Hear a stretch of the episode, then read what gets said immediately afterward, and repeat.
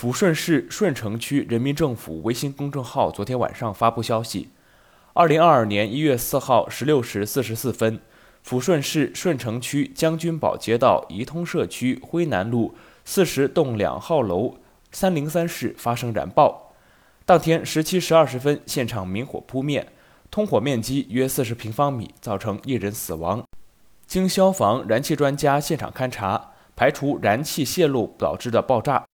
经公安机关侦办，本次事件系由死者徐某系网上逃犯，故意释放燃气自杀导致。徐某在燃爆现场受伤后，从窗户跳楼坠亡。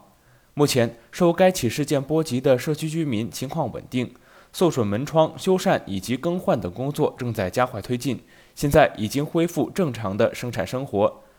这里是羊城晚报广东头条，我是主播陈子燕。